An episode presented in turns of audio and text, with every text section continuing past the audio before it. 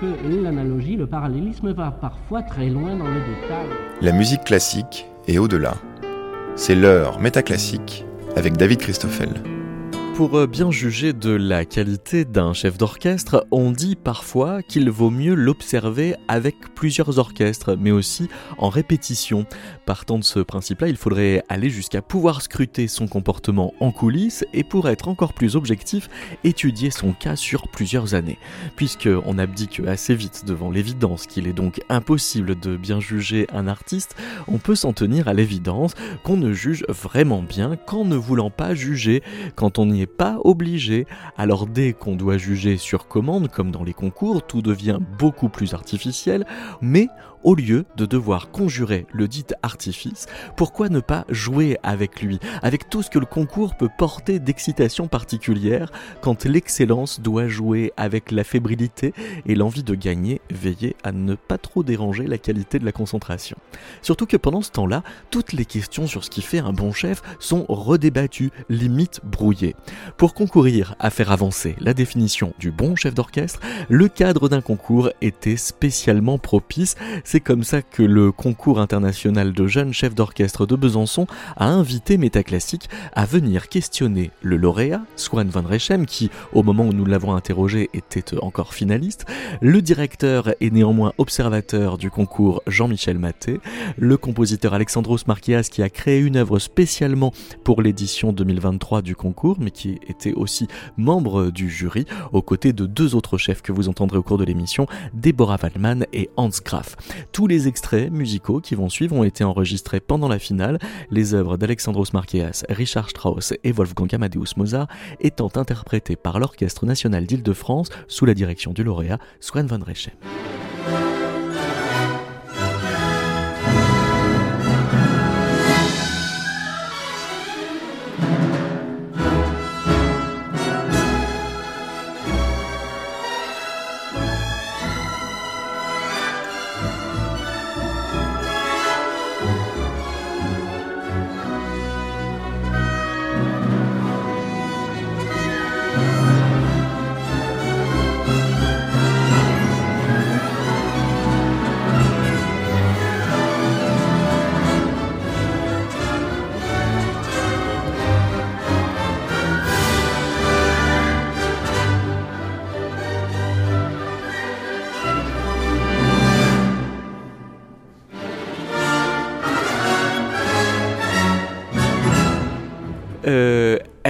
C'est à un certain endroit presque plus agréable euh, de diriger dans le cadre d'un concours euh, que dans le cadre d'un concert normal Ça c'est une question intéressante.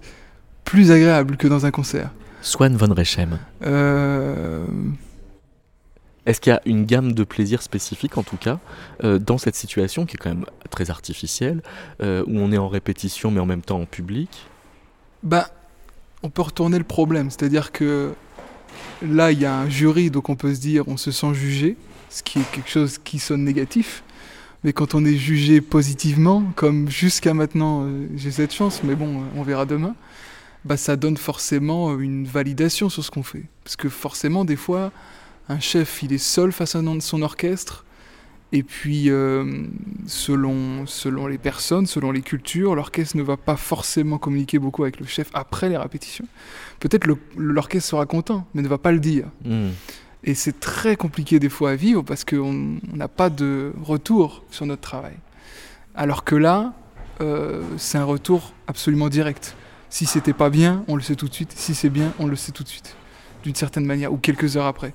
Donc c'est peut-être une des choses agréables, c'est cette espèce de validation euh, très très rapide de ce qu'on fait. Mais euh, je ferais pas ça toutes les semaines euh, quand même. Et c'est très bizarre parce que parce que là où on avait du retour de l'orchestre aux, dernières épreuves, là l'épreuve n'est pas terminée entre la répétition que je viens de faire et demain. Du coup, on a interdiction de communiquer avec l'orchestre. Ah, vous ne pouvez pas parler aux musiciens. As le droit de dire merci, euh, bonjour, au revoir, merci, c'est tout. Donc c'est très, c'est très frustrant parce que moi j'aime bien parler aux gens et je ne peux pas. Donc c'est, je me suis déjà fait euh, Je me suis déjà fait réprimander. C'est vrai? Par, oui, oui, oui, Du coup, je me suis fait réprimander par Elodie Farge, qui s'occupe justement de, de, veiller au bon déroulement de ce concours. Enfin, Donc elle est garante du respect des règles?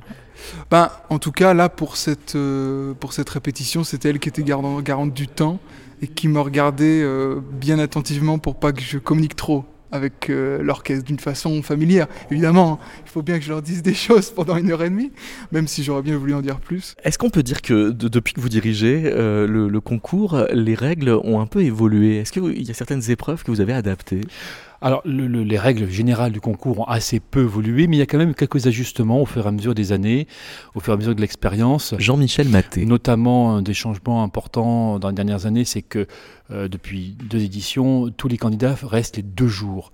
Parce qu'on trouverait des fois un petit peu dur quand même, un candidat qui vient euh, de l'autre bout du monde, qui fait 15 minutes et le soir, allez, hop, terminé. Et suivant les années aussi, il y a des changements des fois sur les épreuves avec chanteurs, ou la place du concerto. Est-ce qu'à une époque, le concerto était en finale, euh, ça faisait quand même beaucoup de choses en finale entre le concerto et la création contemporaine. Donc on a un peu changé, et cette année par exemple, il n'y a pas d'épreuve d'oratorio, mais on a réintroduit le concerto. Alors, euh, sur, le premier tour, euh, l'épreuve consiste à faire travailler l'orchestre. Sur, les trois premiers tours, mais c'est premier tour, deuxième tour et demi-finale, ce sont des séances de travail. Oui, de 15 euh, minutes 15 minutes de premier tour et 20 minutes à peu près le, en demi-finale. Donc, ils gèrent leur temps comme ils veulent, mais il ne s'agit pas de faire une sorte de, filage, il s'agit bien de, de, mettre en scène, en quelque sorte, l'interaction entre chef et orchestre. C'est très important. on voit d'ailleurs, ça commence cette, cette approche-là dès les présélections au printemps, puisque ils ont chacun 12 minutes et dans les présélections, il y a un temps où ils dirigent une pièce sans interruption. Là, cette année, c'était les danses symphoniques de Rachmaninoff. Et ensuite, ils avaient 5-6 minutes de travail musical sur quelques mesures. Et cette question de comment ils gèrent leur temps, comment ils gèrent la séance de travail, quels sont leurs rapports avec les musiciens, euh, ça va au-delà de simplement dire est-ce ce sont des belles artistes, est-ce qu'ils ont une belle gestique?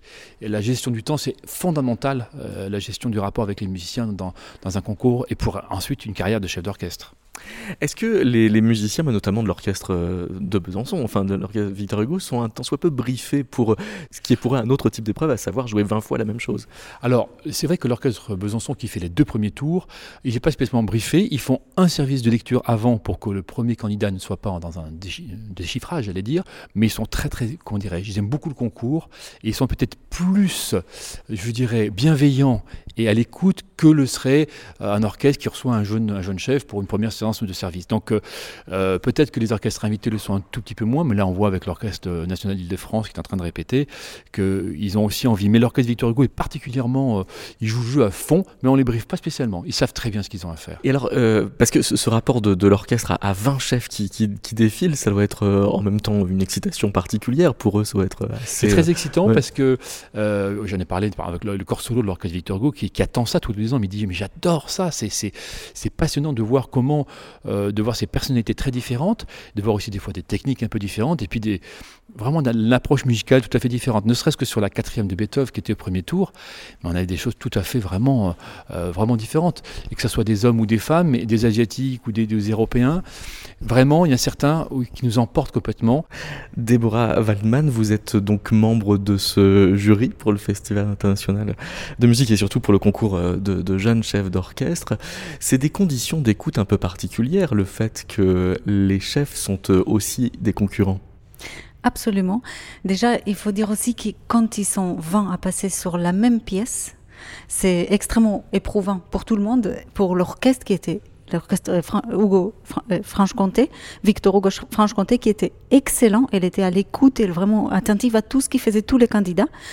Et c'est vrai que l'écoute, en fait, il faut garder la fraîcheur à chaque fois, à chaque candidat qui passe, il faut remettre à la fraîcheur de l'écoute. C'est, ça s'improvise pas parce qu'on ne peut pas nier quand on en est à la 7, 8e fois mm.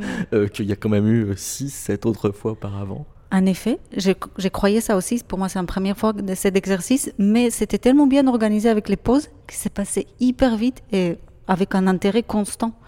C'était vraiment très bien. Est-ce qu'il y a euh, des, une excitation particulière du fait de cet artifice? Mm, oui, justement, à cause de cette attention, on est obligé, quelque part, de, montrer le meilleur. Et, et, aussi, disons, que l'orchestre, je trouve qu'elle elle pas elle-même. Donc, on peut l'amener un peu plus. C'est-à-dire qu'ils sont en dehors de leur routine. C'est pas juste un concert, encore un concert, etc. qu'il faut l'exciter. Là, c'est vraiment, il faut être au service et eux aussi, ils vont finalement apporter à la décision si on, on choisit un candidat ou pas.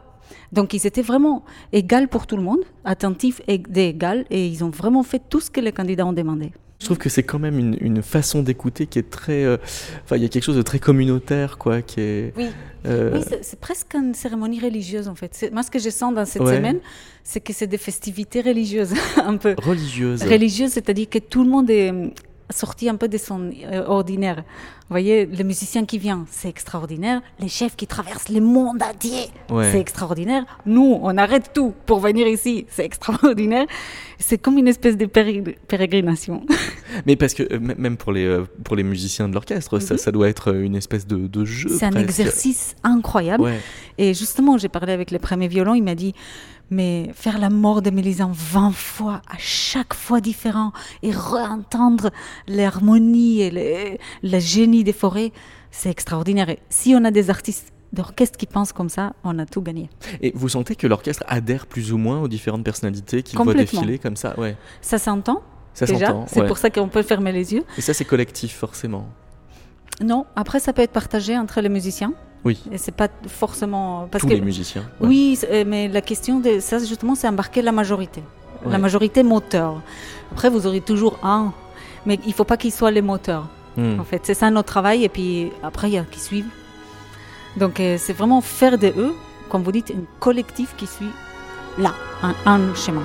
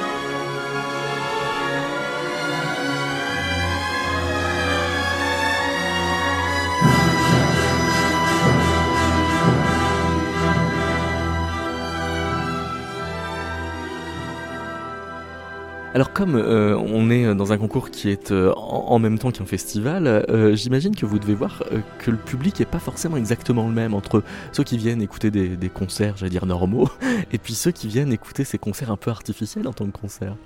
Déjà, le public a Besançonné m'a extrêmement épaté puisqu'il suit les concours depuis des années. Il y a une dame qui est, donc Yuta Casado, le président du jury, qui a gagné il y a 35 ans. Oui, Il y a une dame qui est venue avec les programmes d'il y a cinq- 35 ans pour lui donner comme souvenir. ah c'est magnifique. C'est incroyable. Donc, ça veut dire que c'est des gens qui suivent les concours, mais il y en a donc depuis 30, ans- 30 ans. Et euh, c'était quoi la question Mais en fait, on pourrait se dire que c'est peut-être le, le concert classique qui est artificiel et que là, Ah, au public. oui, oui, c'est ça. Oui, et le public, oui. Oui, donc le public, il est là, il est déjà, il y a un artifice aussi qu'il voit les visages du chef. Parce Et- qu'il parce y a des écrans. Ouais. Donc ça, c'est d'habitude, ne les voient pas. Et ils sont extrêmement concentrés. J'ai écouté un peu euh, ici euh, les, commentaires et ils, sont, ils ont vraiment un avis. C'est vraiment des passionnés de la direction et de la musique.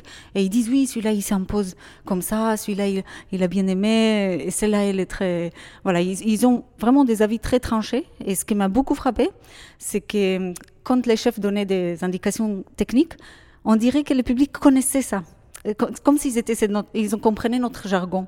Et ça, c'était frappant parce qu'un public lambda, d'habitude, il ne comprend pas les, les- les mots techniques. Et là, ils, étaient- ils rigolaient avec nous comme, comme s'ils étaient voilà, des musiciens professionnels qui, qui étaient en train d'assister à une répète. Oui, donc ça, ça veut dire que ça, ça crée entre les auditeurs euh, une espèce de, de complicité. Complète. Ouais. Et puis aussi le résultat, c'est ça, parce que finalement, toute cette étape-là, il ne les voit jamais.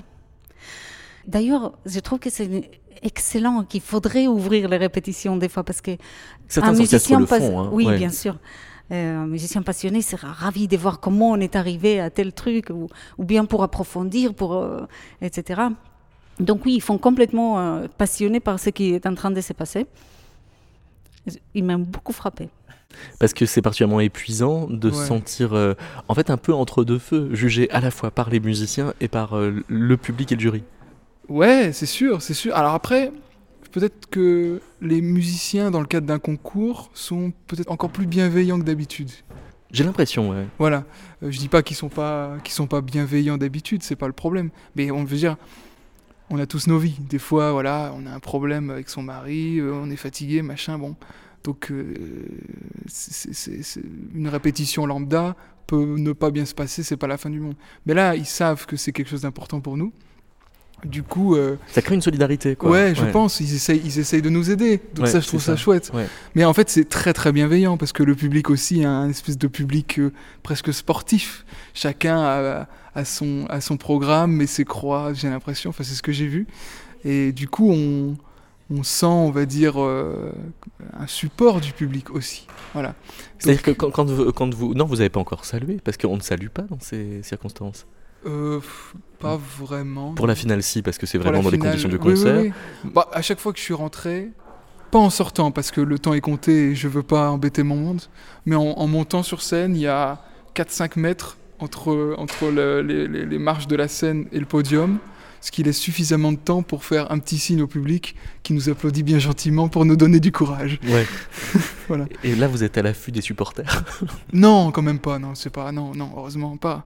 Non, le public euh, en général du festival et Alexandros Marqueas. particulièrement du, du concours des chefs, c'est des vrais connaisseurs des, des mécaniques, des- ils observent les choses, euh, ils sont à l'affût, ils, ils jouent un peu le jeu, je sais pas, peut-être qu'ils parient entre eux pour les personnes qui vont passer un tour et puis il y en a peut-être qui, qui se font un peu d'argent, je sais pas, euh, mais en tout cas... Vous pensez qu'il y a des euh, bookmakers? Non, comment ça s'appelle les, euh, Vous pensez Oui, qu'il y, a- des- il y a des paris et des, Ou- dans- non, non, au sein je, du je- public je- plaisante, je- j'extrapole, mais, mais, mais c'est vrai qu'ils sont. Je, sens qu'il y a des, des fan clubs qui se forment pour euh, pour tel, ou tel tel chef, euh, ouais. et, puis, et puis on sent qu'au moment de l'annonce des résultats, il y en a qui sont yeah, comme, comme, comme, euh, quand, Comme- quand comme- un but est marqué. Ouais, ouais. Voilà. du coup, c'est- un jeu qui est amusant, mais surtout, les publics, les bénévoles, il y a beaucoup d'humanité, ils accompagnent tout ça avec beaucoup de bienveillance. C'est- C'est très sympa. Mais vraiment, ils vivent le, concours de l'intérieur. On finit parfois à 23h30, euh, minuit, et ils sont toujours là pour attendre les résultats. Ils n'ont pas envie d'aller se coucher.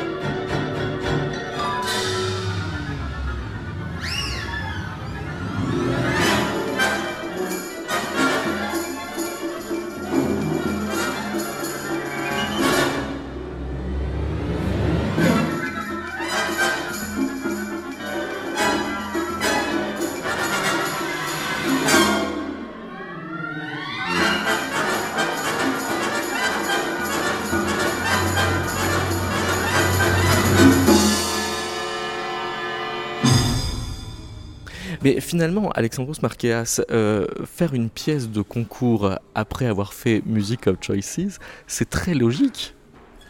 Oui, on peut, on peut dire ça comme ça, parce qu'en fait, euh, ça, ça laisse la place au choix, aux personnalités des, des, des musiciens qui jouent. Du coup, moi, j'ai- j'aime bien un peu me mettre en retrait et proposer un- une situation, quelque chose qui, qui est mobile, qui est souple, et puis laisser les, les interprètes le public aussi décider pour la consolidation pour la version finale. Parce que avoir euh, pour le premier tour par exemple 20 fois la même pièce avec euh, le même orchestre mais 20 chefs différents, c'est aussi un concept de concert très original. Ça peut, ça peut. Il faut juste euh, être suffisamment concentré pour chasser les nuances. Pour, il faut, faut tendre l'oreille, il ne faut pas, faut pas se laisser endormir, il ne faut pas se laisser emporter. C'est une écoute un peu différente peut-être, mais... C'est-à-dire qu'on écoute autre chose de la musique quand on écoute comme ça? On écoute autre chose, oui, oui, oui, oui parce qu'on est à la fois bercé par la répétition et puis attiré par la différence, par la nuance, par la... La différence éclate. Oui, tout à fait, tout à fait. Et on sent que les, musiciens sont euh, aguettés de ne surtout pas euh, routiniser leur jeu, à bien justement faire hyper attention à la spécificité de chaque chef. Voilà. Pour, les grandes pièces du répertoire, les orchestres sont parfois marqués par un chef qui a fait mettons, une symphonie de béton plusieurs fois avec eux. Et quand il y a un autre chef, il faut qu'il déconstruise un peu les, les, les, habitudes. Et là, c'est encore plus parce qu'ils doivent jouer les jeux et être à l'affût de chaque euh, indication et chaque euh, idée de, de, de, chefs qui, sont, qui font partie du concours. Du coup, c'est particulier. Alors parlons de Living Happily euh, During the War, euh, parce que euh, là on est justement dans une fausse fête, on pourrait dire. Tout à fait. C'est l'idée d'une musique festive qui tourne comme ça dans, dans la tête d'un personnage. C'est une musique à programme. Hein. et le, programme, il vient d'un poème de Ilga Kaminsky. Tout à fait. Même après, après c'est comment j'ai vécu moi les résonances de ces poèmes-là dans, dans, dans, ma tête. Du coup, ces musiques-là qui sont à la fois inspirées des musiques urbaines, l'électro, les, musiques latines, les musiques des fanfares, euh, les swings, euh, c'est évidemment pas de manière explicite, c'est heurte euh, à l'angoisse, au, sentiment d'angoisse qui provoque le fait de savoir que la fête n'est pas possible quand il y a des drames aussi près de chez nous. Et au milieu de la pièce, il y a quelque chose comme, une, euh, comme un arrêt de la musique. Et cet arrêt de musique permet d'écouter, à cause de cette proximité-là, euh, les bruits de la guerre les, ou les pleurs qui, qui l'accompagnent de, de, loin avant que la fête impossible reprenne son, son cours. Ça veut dire qu'on peut pas composer, euh, même pour euh, le concours de jeunes chefs d'orchestre à Besançon, de la même façon depuis qu'il y a la guerre en Ukraine? Pour moi, non, non, parce que on, est, on, vit ici et maintenant, on, allume la radio, on sait le nombre de morts. la musique est censée porter un message de fraternité et d'espoir, mais on voit que ce n'est pas toujours euh, le cas. Au moins, ce que j'essaye de faire moi avec mes compositions, c'est partager mes angoisses et les exprimer sans dire aux gens quoi penser, mais les inviter à partager ça avec moi et puis chacun fait ce qu'il veut à la fin. Hmm. Euh, même si effectivement c'est beaucoup moins grave le fait qu'on ait des chefs d'orchestre qui soient en concurrence, ça participe quand même de cette tonalité de fausse fête? Tout à fait. Euh, enfin, ce que j'ai vu entre les 20 euh, chefs sélectionnés que nous avons entendus, c'est qu'il y avait beaucoup de solidarité et beaucoup d'amitié entre eux. Et puis comme ils sont, je sais pas, 7-8 nationalités, ça, ça, ça, ça prouve quelque chose. Après, je ne sais pas si à l'intérieur du groupe il y a des, des dissensions, des, inimitiés, des, des, sentiments d'injustice peut-être, sûrement, hein, parce qu'enfin on est, on est humain et même nous on peut peut-être se tromper. Mais le, le sentiment est plutôt positif.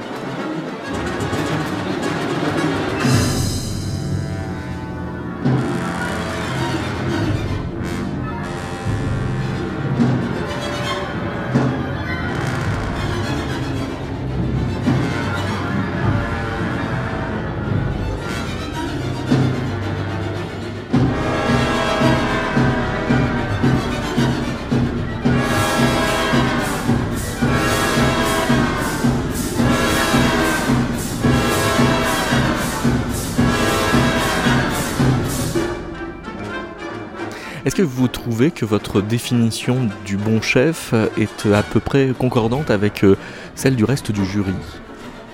Je pense, euh, je pense oui. Euh, moi, quand j'ai- j'ai- j'ai- j'observe un chef, je me mets à la place des musiciens. Je me dis, est-ce que si je jouais, je serais dans le confort, j'aurais envie de, suivre, de suivre son phrasé, de capter les, respirations qu'il veut proposer. Après, euh, le concours, c'est pas que jouer les pièces, c'est aussi les répéter. Et du coup, mon intention s'est déplacée aussi sur le- l'organisation de la répétition, comment le chef s'exprime, qu'est-ce qu'il pointe, comment il euh, propose une vision et comment il, utilise euh, dans ses mots à la fois les métaphores et les indications spécifiquement musicales pour obtenir ce qu'il veut. Parce que vous, Alexandre Marquias, en tant qu'improvisateur-compositeur, vous pourriez idéaliser un chef qui se mettrait tellement à l'écoute de l'orchestre euh, qu'il aurait à peine une proposition. Il viendrait simplement recueillir l'envie des musiciens.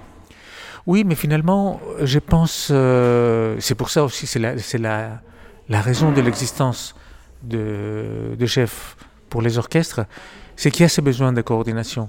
C'est pas une musique qui est créée sur l'instant, c'est une musique qui est interprétée. Du coup, il faut que l'interprétation, il faut qu'on pense tous à la même chose au moment où on interprète, sinon ça devient incohérent.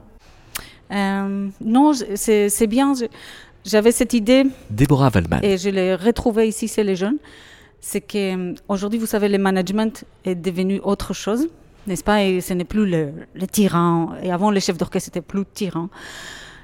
Le management a beaucoup évolué. On est devenu service management, donc on est au service des musiciens, au service du compositeur. Mais ce que j'ai retrouvé dans ça, c'est que même si on a cette humilité, il faut quand même être un chef.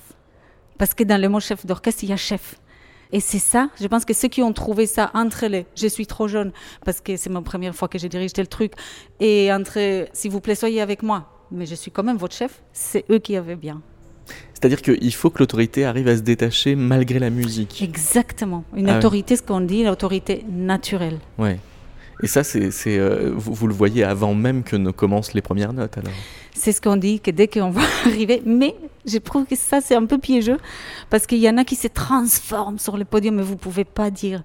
Il y en a qui, bah, c'est très frappant sur les euh, vieux, vieux chefs qui arrivent et qui sont tout mourants. Vous dites non, il ne va pas arriver à diriger aujourd'hui. Et dès que la musique commence. Et dès que ça commence, il se transforme. bah, Ouais. Il y en a aussi qui, ont- les jeunesses, ça arrive, mais de- d'autre façon. Et alors, euh, parce qu'il y, y a apparemment euh, quand même deux, grands, deux grandes thématiques pour euh, juger d'un chef. C'est euh, sa, sa capacité à faire émerger de la, de la musique euh, de l'orchestre plus que simplement un respect de la partition. Et puis il y a cette histoire d'autorité euh, dont on Mhm. n'arrive pas à se défaire quand on parle des chefs d'orchestre. Euh, et il semblerait, pour ce que m'a dit Deborah Wallman, qu'en effet c'est comme deux critères à la fois indissociables mais quand même séparés. Est-ce que euh, il en est euh, systématiquement question? Est-ce que c'est un critère qui finit par l'emporter?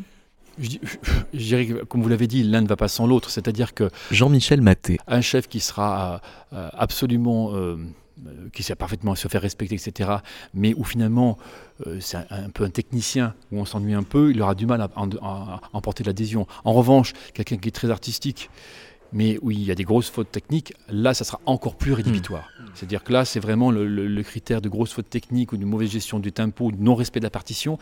Ça, c'est quand même assez difficile à sauver. En revanche, sur l'aspect artistique, peut-être qu'un très bon technicien qui peut peut-être se laisser, qui serait jeune encore, peut-être qu'il va développer sa personnalité. Donc là, c'est des débats assez subtils quand même. hein. Hmm. Mais les deux critères sont liés, mais honnêtement, à ce niveau du concours, je crois qu'il n'y a aucun candidat qui a des grosses lacunes art- euh, techniques. Euh, Ouais. Je crois qu'ils savent faire devant un orchestre. Et alors, la, la question de l'autorité, on, on dit que pour être un bon chef, euh, il faut avoir une autorité naturelle ou quelque chose comme ça. Est-ce que vous, vous en faites une qualité séparée? C'est-à-dire que vous, vous la regardez... euh, L'autorité est quelque chose de très, très, très précieux. Hans Graf. Elle n'est pas donnée par une position, elle n'est pas donnée par un concours. Elle n'est même pas donnée par le talent? Non, elle doit être acquise. Et si vous avez le talent, vous, vous pouvez l'acquérir. Mais il y a des situations où on voit, ah, c'est un grand talent. Alors, c'est pas une autorité, c'est la sympathie. Ah oui. Vous voulez, Et voulez- c'est moins bien vous- Non, c'est enviable. Non, c'est très bien. Mais si vous restez avec un orchestre 5 ans, la sympathie va, S'effriter oui, comment dit-on en français, faner un peu. Ah, faner, c'est joli. oui. Ça fait dire. Comme oui. les, Oui, faner. oui. comme les fleurs, oui. Ouais, ouais. Alors l'autorité peut croître si vous faites les bonnes choses et si vous travaillez bien. Oui, parce que ça, ça- ça veut dire que c'est une autorité puisée dans la confiance. Ouais. C'est ça. ouais. Acquise et méritée. Il faut la mériter. Et ça devient une autorité élective, c'est-à-dire à, l'intérieur même d'une relation avec un orchestre. C'est pas une autorité en soi qu'on balade d'un orchestre à l'autre. Il faut la mériter. On peut la perdre d'un jour à l'autre. Hmm. C'est Mais- risqué, dis donc, hein, comme Hmm. métier. C'est risqué comme métier. C'est une vie qui est un peu. euh, Oui, la guillotine n'est pas, n'est pas loin. N'est jamais loin. ouais. Mais c'est une vie enviable. C'est très, très grand. Moi, Moi, je ne me plains pas de toutes les choses qui me sont arrivées dans ma vie qui étaient moins agréables. Je suis reconnaissant pour tout ce qui m'a été donné dans mes 45 ans de sur scène qui, était, qui était beau et bon et qu'on, dont on se souvient avec, avec un certain plaisir, une certaine chaleur dans, dans l'âme. Et il y a des orchestres où ça fonctionne, il y a des orchestres où ça fonctionne pas, et même après 40 ans, c'est c'est pas explicable pour- pour- comment un chef euh, réussit bien ou pas bien avec un orchestre. Il y a des critères, mais c'est pas suffisant. Il y a plus. Il y a des sympathies. Donc à l'époque, vous étiez donc candidat. J'étais candidat, j'ai fait le premier tour. Le premier tour avait déjà la même forme à l'époque? Oui, il y avait la, la première de Schumann, le scherzo. Et euh, au retour, on a annoncé que j'étais éliminé. Ah, dès le premier tour? Oui, D'accord. oui, ça arrive. J'ai dit aux candidats, si ça vous arrive, ne baissez pas la tête. Euh, la vie continue. Et il y aura d'autres concours, d'autres possibilités. Et les concours, c'est une possibilité très élégante d'entrer dans le circuit, dans le marché. Mais pas la seule. Et pas, souvent, pas la meilleure. C'est pas la meilleure. Pourquoi? Parce que, C'est-à-dire que vous, vous ne regrettez pas finalement d'avoir perdu? non, je- j'en ai gagné un autre. Oui. Un peu plus tard. Hmm. Ah oui, donc c'est ça, c'est que c'est c'est un superbe tremplin, sauf que euh, C'est un peu haut. c'est un, peu- c'est un tremplin très haut, c'est ça. Ce qui suppose donc de On pouvoir... peut- euh, On peut tomber très mal. Ah oui, Et c'est souvent arrivé, on n'en parle pas, mais j'ai vu maintes, maintes fois des jeunes collègues très prometteurs euh, se, se refaire après le premier choc avec beaucoup, beaucoup de, de peine et de, de travail, mais il y a quelques-uns qui l'ont fait. Et alors vous êtes comme de l'acier durci. un candidat qui se distingue, c'est forcément sur un critère inattendu? Oui, c'est c'est vrai que les artistes, je trouve, ils ils nous, que- qui, quand ils sont en train de nous surprendre ou bien nous capter notre attention, c'est là qu'ils sont connectés à leur génie. quand ils font juste ce qu'il faut parce que c'est comme ça qu'ils l'ont appris, ils font pas vraiment de l'art. Et c'est là que vous, vous dites bien parce que ce qui distingue l'un de l'autre, c'est qu'ils réagit de la manière la plus juste au moment juste. Est-ce que vous avez pu euh, avoir quelques euh, débats donc avec les autres euh, membres du jury et, et peut-être un, un vocabulaire d'analyse des différents chefs qui variait Alors, en effet, on, on- on a décidé de pas trop discuter, de faire que deux votes. Ah oui, vous n'avez pas débattu? On n'a pas débattu parce qu'on ne voulait pas s'influencer les uns les autres. Et finalement, les votes étaient assez cohérents. Donc, on n'a même pas eu besoin de débattre. D'accord. Et je pense que là, à la finale, ça va être plus difficile parce que du coup, les trois candidats sont d'un niveau très élevé. Donc, il faudra peut-être euh, débattre. Mais euh, les vocabulaires un peu, c'est bien sûr comment ils gèrent leur, temps. Qu'est-ce qui nous inspire Qu'est-ce qu'ils nous font d'autres que pas les autres ont fait Et qu'est-ce qu'ils auraient vraiment réussi? Quelle est la musique qu'ils nous font vivre? Et alors, c'est quel euh, type de surprise que vous avez pu avoir? Ça, ça s'est joué en termes de dynamique, en termes de tempo? En termes d'inspiration, je trouve vraiment des arts, parce que tout ça, c'est des choses techniques que vous dites. Oui, c'était vite, c'était lent, c'était plus, c'était moins, etc. Mais tous ceux qui ont mis tous ces ingrédients ensemble et ont fait un bon plat avec. Parce que juste les ingrédients, c'est pas bon.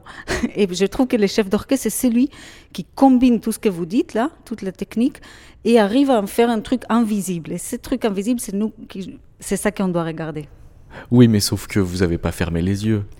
Euh, non, bien sûr que non, puisque je voulais voir comment ils euh, communiquent. Et en effet, il fallait regarder, il fallait regarder les candidats, mais c'est peut-être juste pour un plaisir. Ah oui Oui, parce que finalement, c'est les, l'invisible qui prime. Est-ce que vous avez senti, en envoyant 20 d'un coup, une espèce de tendance chez les jeunes chefs? C'est-à-dire que cette génération pourrait euh, peut-être renouveler le vocabulaire euh, gestique ou... Oui, je me suis posé cette question. Comment eux, ils ont appris? Et il y avait des lieux communs, en effet. Ils sont extrêmement bien préparés, ils savent exactement ce qu'ils veulent. Donc ça, c'est, on voit qu'on apprend ça aujourd'hui. Tu diras à l'orchestre ceci, eux, cela. Or, il y a un truc, et ils le savent, mais en la jeunesse, c'est moins, évident, c'est que d'abord, il faut entendre ce qui se passe. Et pas juste après arrêter et réciter ce qu'on avait dans la tête. Ça, c'est les, choses les plus communes que j'ai vues. Et je pense que ceux qui se sont détachés, c'est ceux qui ont mis un petit des côtés les discours préparés et qui ont réagi à ce qu'ils ont vraiment entendu.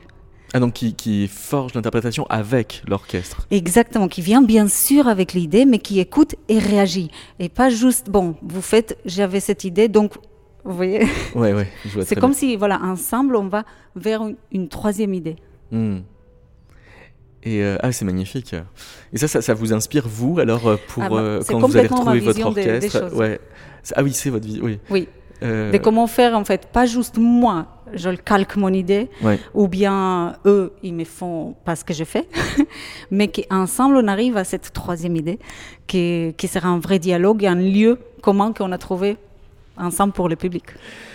Quand, ils arrivent euh, devant euh, un nouvel orchestre, il y a quelque chose de, très délicat euh, à, produire. Oui, d'innocent, délicat. Si c'est pas innocent et délicat, vous voyez, c'est déjà un chef avec une expérience c'est peut-être bon, mais ça vous rend un peu plein de, compassion pour, les, pour ceux qui n'ont pas d'expérience. On favorise souvent les jeunes non, non expérimentés, avec, avec leur, leur charme et leur... Leur fébrilité aussi. fragilité, fragilité, oui c'est un poids que vous mettez sous ces poids, associé sur ses épaules des jeunes très très doués qui peut les écraser. Et ce qu'on a vu. Vous voyez dans un concours des choses très très différentes. Premier tour, vous dirigez des morceaux très très limités. Et si vous êtes le 15e, si vous apportez quelque chose de vrai, de beau et de justifié, ah, ça y a quelque chose, passé. Après, vous, venez devant un orchestre pour une, heure, pour répéter. la plupart d'eux n'ont aucune idée ce que ça veut dire de répéter. Ou de parler à un orchestre. C'est, pour dire la vérité, c'est ce que vous apprenez sans aide de quelques collègues ou personne ne s'occupe de vous. Mais à, vous entendre, ça veut dire que dans les études de direction d'orchestre, puisqu'il y, a des classes, hein, on, ne parle pas assez de cette compétence spécifique qui est de parler à un orchestre. Vous pouvez recréer la situation d'un vrai orchestre avec un programme que vous avez étudié tout seul pour cet orchestre? Et vous, vous, vous, vous faites des idées. C'est le plus dangereux, c'est de se faire des idées. Je veux avoir ça et ça. C'est nécessaire. C'est un grand piège parce que vous êtes figé à ce que vous voulez voir et vous ne voyez pas ce que vous avez devant vous.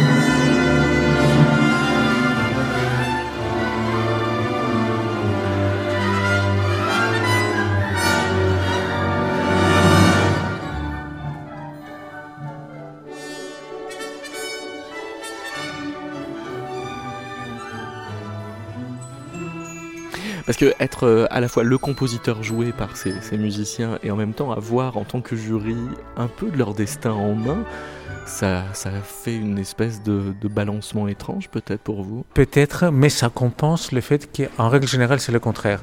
C'est-à-dire que le compositeur est joué et puis son destin à la main de- de, des chefs d'orchestre ou des directeurs des orchestres, euh, etc. Du coup, pour une fois que c'est comme ça, profitons. Ah, ah oui, ça, ça vous redonne un peu de pouvoir. Eh oui, Alors- oui, oui. Ah oui, vous sentez que vous n'en avez pas tant que ça sinon. Bah, on n'est pas, on n'a pas tant que ça- non, on n'a pas de pouvoir. Les, les, les, les compositeurs, sauf par Bah, rapport vous décidez quand même tout ce qui est joué. Euh, on décide ce, qu'on est, ce qui est écrit. Après, Oui, on, ce qui est rien. on- on est tous pareils. On voudrait être euh, euh, joué beaucoup plus, voire tout le temps, mais c'est pas possible. Alors là, vous ça. avez quand même trouvé une bonne astuce pour être joué trois fois d'un coup. C'est vrai que c'est très particulier et, et puis finalement très agréable à, à vivre. Je sais que ça n'arrivera plus, du coup, je profite. Vous n'avez jamais eu l'idée de, de faire euh, voter les musiciens? Ah, Mais les musiciens votent. Ah, ils votent, pardon. Ils votent, mais, mais pour le premier tour seulement. Non, en fait, les musiciens euh, ont un coup de cœur. D'accord. comme le public. Donc c'est un vote séparé, c'est-à-dire que le Grand Prix à Besançon, c'est vraiment que le jury qui vote. Il n'y a pas de voix réservée pour l'orchestre, mais en revanche, l'orchestre de la finale est appelé à voter pour un coup de cœur qui va être remis par un représentant de l'orchestre. Et le public de la même manière. Le public de la finale va voter et pour un coup de cœur. Alors après, euh, c'est vrai que par rapport au public, euh, les, les questions techniques et puis aussi le, le- le- le- tout ce qu'on a vu pendant la répétition, ça peut changer quand même la, la perception par le jury Hmm. euh, qui lui se dit toujours j'ai une belle personnalité, mais est-ce que ce candidat, s'il est gagnant, est-ce que s'il dirige euh, dans, trois semaines ou dans un mois, euh, s'il est accueilli par un grand, orchestre international, comment ça va se passer? Donc, la question de, la suite des concours, c'est quand même, euh, c'est pas une voie royale, mais ça dit quand même quelque chose sur la manière dont parfois le public peut percevoir les choses, peut-être plus sur une personnalité, sur une manière d'être le jury fait très attention à avoir vraiment quelque chose de solide et qui ne mette pas en danger le, le- le- lauréat. C'est pour ça aussi qu'on a un accompagnement de trois mois du lauréat euh, par un, une espèce de coaching et de conseil pour pas lâcher dans la nature le gagnant ou la gagnante. Là, ça sera un Parce qu'en gros, il est sûr d'avoir un certain nombre de contrats euh, Oui. du fait même d'être Oui, lauréat parce du qu'on concours. a, alors, outre un prix de 12 000 euros et quelques cadeaux, euh, il y a des engagements, des, des promesses d'engagement ou des, euh, avec un- beaucoup d'orchestres partenaires, on en a une quinzaine euh, dans les prochaines saisons. Mais on, on offre en plus un, un- un accompagnement de trois mois avec une, une personne qui est très spécialisée, qui vient d'Allemagne et qui va les aider à choisir un agent, à, à réfléchir sur quelle stratégie, quel répertoire. Est-ce que si on propose une, une direction musicale euh, euh, d'un grand, d'un grand, euh, orchestre, est-ce que j'y vais ou c'est pas trop tôt? Mm. C'était, voilà, Il y a une progression dans la carrière, il ne faut pas aller trop vite, il faut avoir un bon agent. Euh, donc ça, on, on les aide, on ne les lâche pas dans la nature comme ça après, après le Grand Prix. Mais ça veut dire que vous avez aussi un, un stock euh, d'agents prêts à dégainer? Alors, on les cherche pas. Ouais. hein. donc, c'est les agents qui euh, contactent, Viennent à les- qui viennent à nous ou qui, qui nous demandent les contacts des, des- des- des- des lauréats. Et nous, on passe par un filtre qui est justement ce coach, enfin cet accompagnement. D'accord. Et on dit à Conda, vous avez des propositions, prenez le temps, ne répondez pas tout de suite.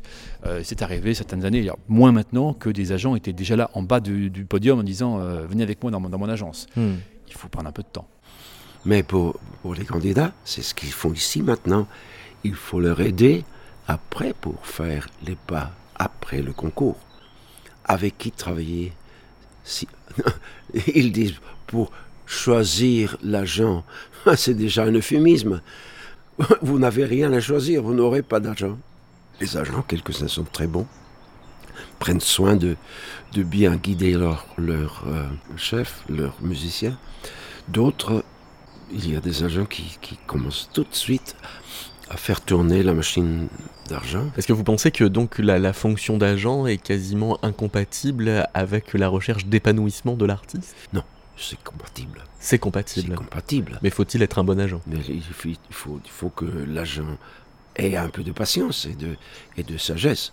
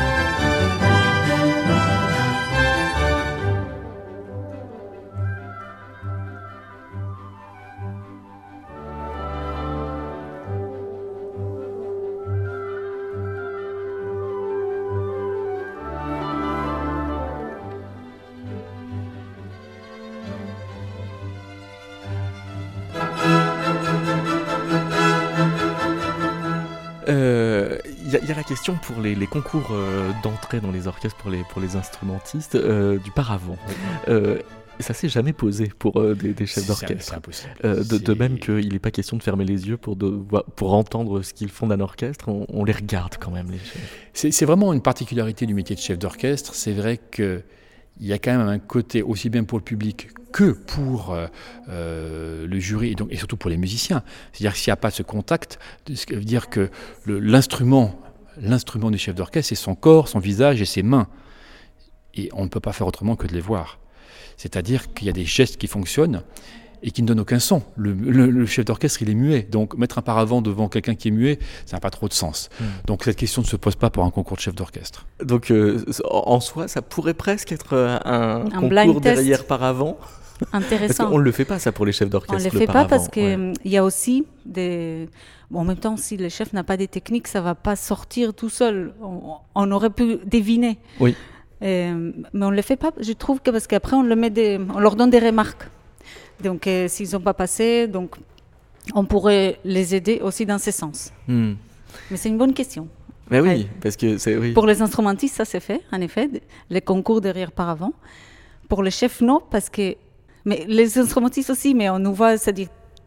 Tous les musiciens nous voient aussi. Je pense que ce qu'ils veulent voir aussi, nous les jurys, c'est comment euh, cette alchimie se passe. Comme on dit souvent, les, chefs d'orchestre, c'est les seuls musiciens qui ne produisent pas de son, qui n'ont pas de son à, eux, ils coordonnent les sons.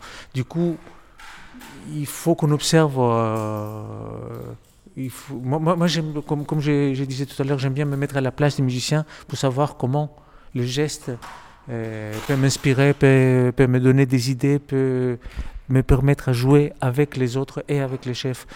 Effectivement, fermer les yeux, c'est toujours euh, quelque chose de très particulier. Moi, moi je- mais, peut-être pas au concert. Moi, je, je l'ai fait beaucoup chez moi. et puis, j'ai vu la musique d'une autre manière. On n'entend pas la même chose.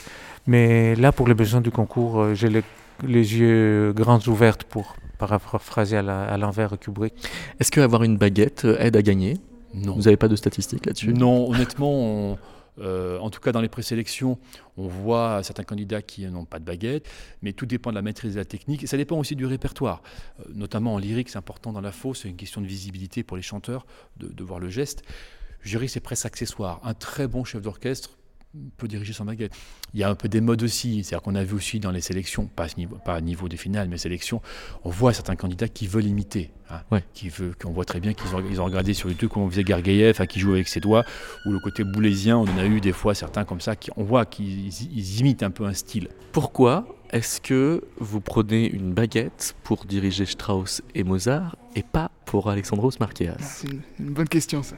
Euh, pour moi, euh, dans ce genre de pièces contemporaines où il y a vraiment beaucoup beaucoup de choses rythmiques et surtout c'est pas un orchestre traditionnel dans le sens où, euh, le rôle, les basses ont le rôle de basse, le thème est à gauche avec les cordes. Enfin, je sais pas comment dire, mais mais on peut on peut quand même très vite trouver un système dans, dans l'orchestration traditionnelle entre guillemets.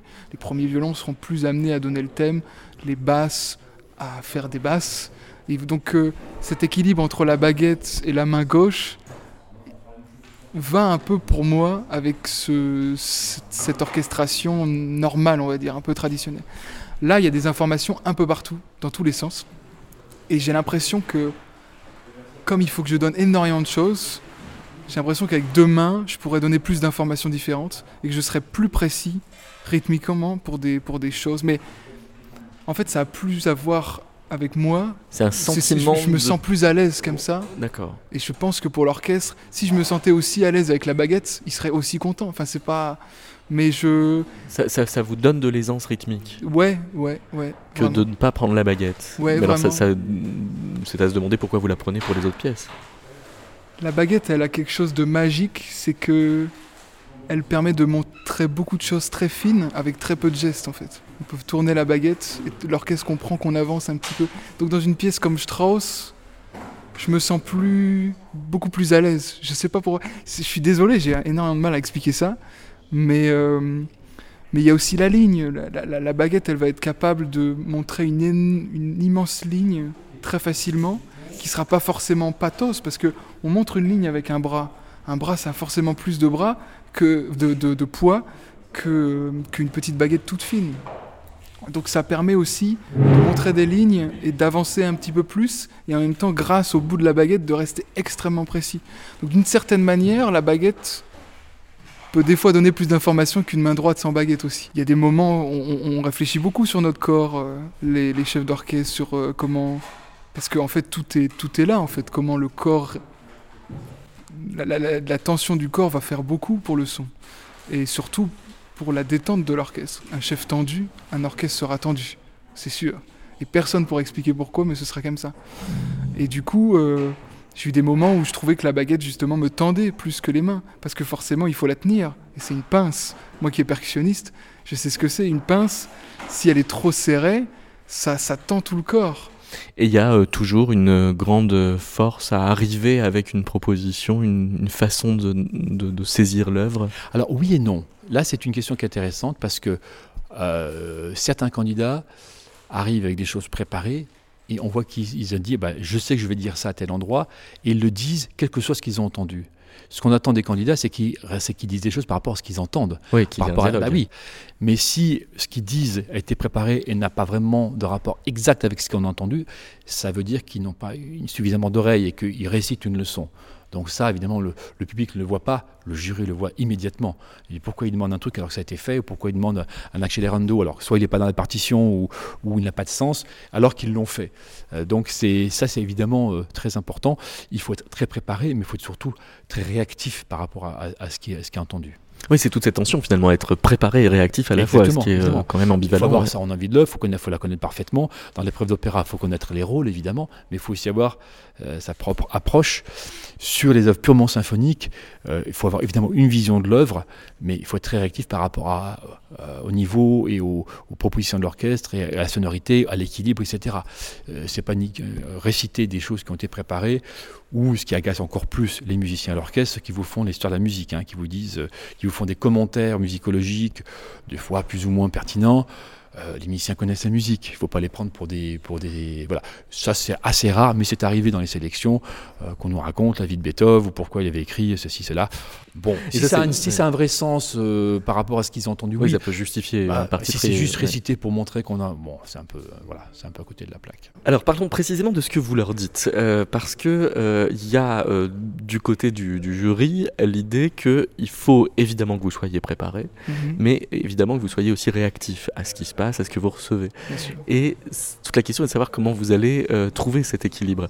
Et moi, en regardant la, la répétition, il y, a- il y a des moments où je me demandais, est-ce que ça, il l'a un peu répété, comme les éléments de programme, par exemple, quand vous rappelez euh, euh, ce moment-là euh, dans la pièce de Strauss correspond Mhm. à un moment psychologique particulier, quand vous rappelez que dans la pièce de Marquéas, on est un peu comme dans une fausse fête. Ça, c'est- c'est des choses que vous avez préparées, que vous, vous venez fort de ça. Non, non, non, non. Ce serait un peu. Je suis pas là pour faire un cours d'histoire de la musique et je suis pas là pour euh, Pour raconter pour raconter. Enfin, c'est c'est quelque chose. C'est c'est un équilibre euh, très délicat, mais ça se sent tout de suite si quelqu'un a préparé un discours et quelque chose comme ça. Moi, je sais ce que je veux. Je sais ce que la pièce dit. Euh, Strauss, euh, je sais quel passage correspond à quoi pour mon imagination. Mais voilà, il y a, y, a, y a réellement deux femmes différentes dans cette pièce. Il y a deux, il y a trois moments, on va dire, où le, le commandeur arrive et lui dit attention, si tu continues comme ça, ça va mal se passer pour toi. Et je, sais- je sais où sont ces choses-là. Mais je vais pas arrêter l'orchestre pour leur dire attention, c'est ça. Non, s'ils le font bien, c'est ça.